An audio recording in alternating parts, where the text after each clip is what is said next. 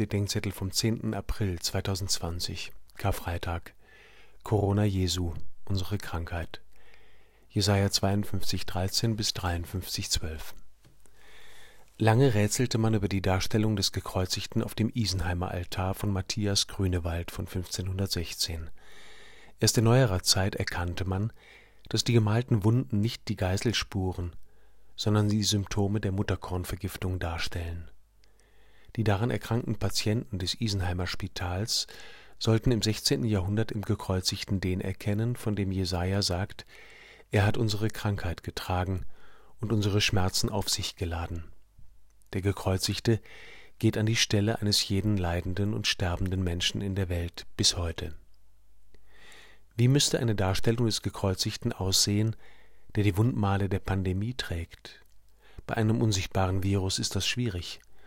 Aber es gibt doch ein Zeichen, das mich an die Krankheit erinnert. Der Virus hat seinen Namen von der Kranzform, daher Corona, was lateinisch Kranz oder Krone heißt. Jesus wird von den Soldaten eine Corona spinea, eine Dornenkrone aufgesetzt, der Gefolterte als Witzfigur, als Karikatur eines Königs. Ohne es zu bemerken, sagt Pilatus über ihn ein prophetisches Wort, Ecce homo, seht der Mensch.